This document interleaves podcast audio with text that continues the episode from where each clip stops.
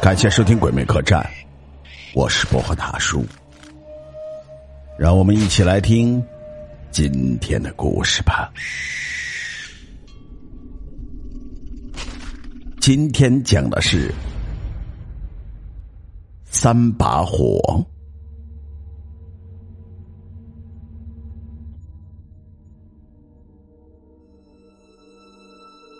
一年一度的七月十五刚刚过去，晚上我看着窗外雾蒙蒙的天气，想着今年七月十五晚上发生的一件事情。那是我朋友的亲身经历。小时候我就听大人们常说，七月十五的那几天尽量晚上不要出去，因为那几天夜里是地狱小鬼大鬼。放假的日子，他们会很高兴的来人间逍遥几天。如果谁的运气够背的话，就有可能被他们盯上。然后，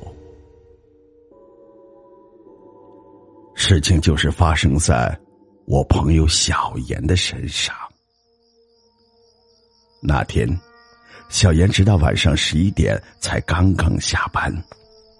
因为关于七月十五的鬼故事比较多，而且是一个人回家，所以小妍的心里很是害怕。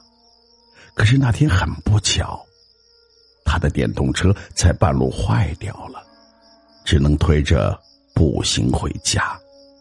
幸好公司离家不远，从公司到家的那段路大概要走二十分钟。这条路还没有整修。路灯是暗暗的，而且要相隔三十米左右才有一盏。两边摩挲的树影，总让人觉得里面藏着什么东西似的。在半夜里，路上也没有几个行人。小妍就在这样紧张的气氛下，匆匆的回家。大约走了十分钟，眼前变得雾蒙蒙的，能见度变得很低。还有阵阵的风吹过，小爷的鸡皮疙瘩都出来了。他本能的觉得有点不对劲，周围一个行人也没有，旁边的人家好像都睡着，没有一点的灯光。该死的，偏在今天晚上走夜路，希望不要碰上鬼打墙啊！小妍观察着周围的环境，心里默默的许道。再支撑几分钟就能到家了，到家就没事了。小妍不断的祈祷着。就在小妍心里默想了一会儿之后，她忽然听到后面有脚步声。啊，谢天谢地，总算有人陪我了。小妍长长的吁了一口气，并回过头看是谁和他一样在半夜里行色匆匆。可是很奇怪。小妍一转头，后面的脚步声就没有了，当然也就没有看到什么人在他身后。难道他拐弯了？小妍想了一想，觉得有这种可能，所以也没有放在心上。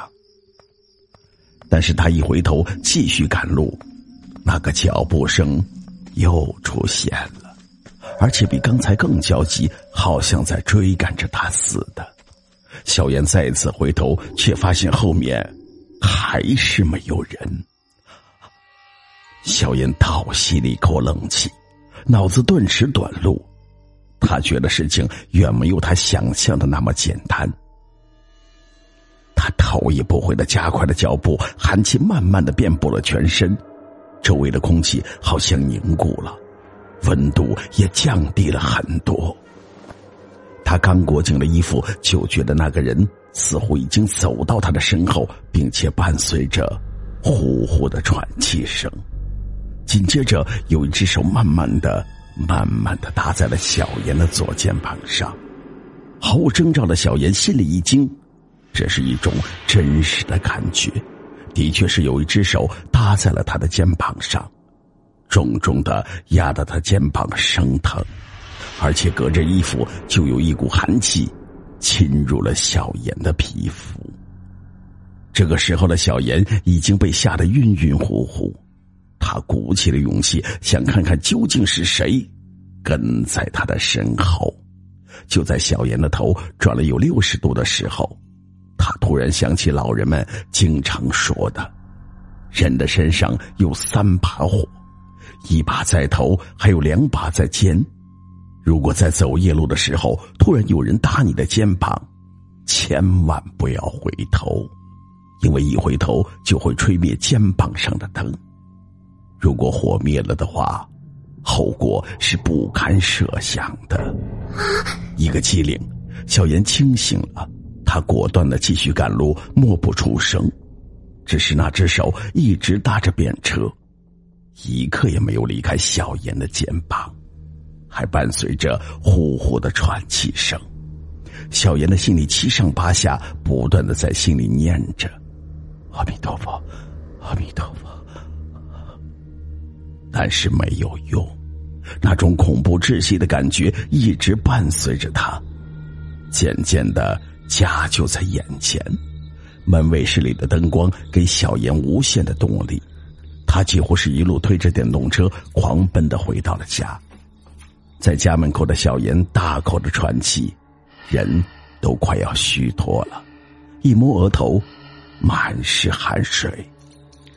小燕拿出了钥匙，快速的打开了门，闪了进去，头也不回的关上了门。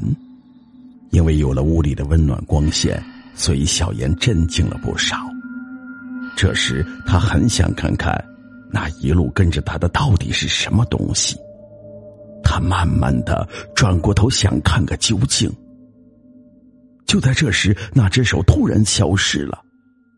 小妍的肩膀一下子轻了很多，感觉不到重量和寒气，呼呼的喘气声也融入了空气里。小妍如释重负的呼了一口气，很好笑的吐了吐舌头，暗自怀疑，刚才也许是自己的心理作用，太神经质了。他走进了浴室，想洗把脸镇定一下。